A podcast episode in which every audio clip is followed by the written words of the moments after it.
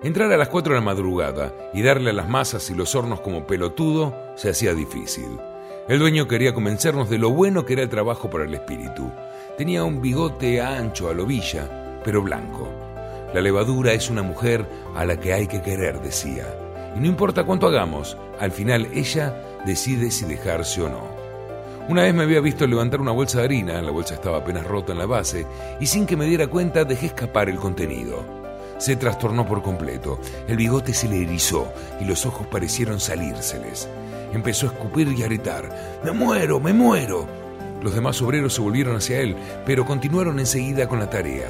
Le temblaba el cuerpo, hizo un esfuerzo y agarró una escoba y una pala y se puso a levantar la harina y la llevó hasta una balanza. ¡200 gramos! ¡200 gramos! repitió entre sollozos. Lo anotó en un cuaderno y sin quitarme la vista de encima dijo que ya se los iba a cobrar. Conseguí ahorrar unos pesos y me compré una moto. Podía dormir más y llegar a tiempo a la panadería, pero lo peor era el invierno. Se me congelaba el cuerpo y cuando entraba al salón y con el calor de los hornos parecía que las manos y las orejas me iban a explotar. Las sentía latir, ardidas y rojas. Pero no todo era tan malo. Desayunábamos tortitas calientes con café con leche, teníamos cinco minutos para echarnos todo el estómago, tragábamos rápido. Un día el viejo me presentó a su hija. Carlos, vení, ella es Nancy. Casi tiro las latas de bollitos a la mierda. Era descomunal. Un pedazo de masa más grande que cualquier pedazo que hubiera visto antes. La gorda me miró y me saludó con un beso. Te conozco, dijo. Te he escuchado leer poesías.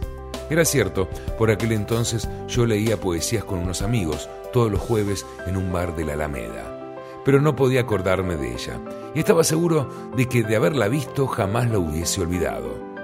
Me gusta lo que haces, dijo. Asentí. Nasi empezó a reírse.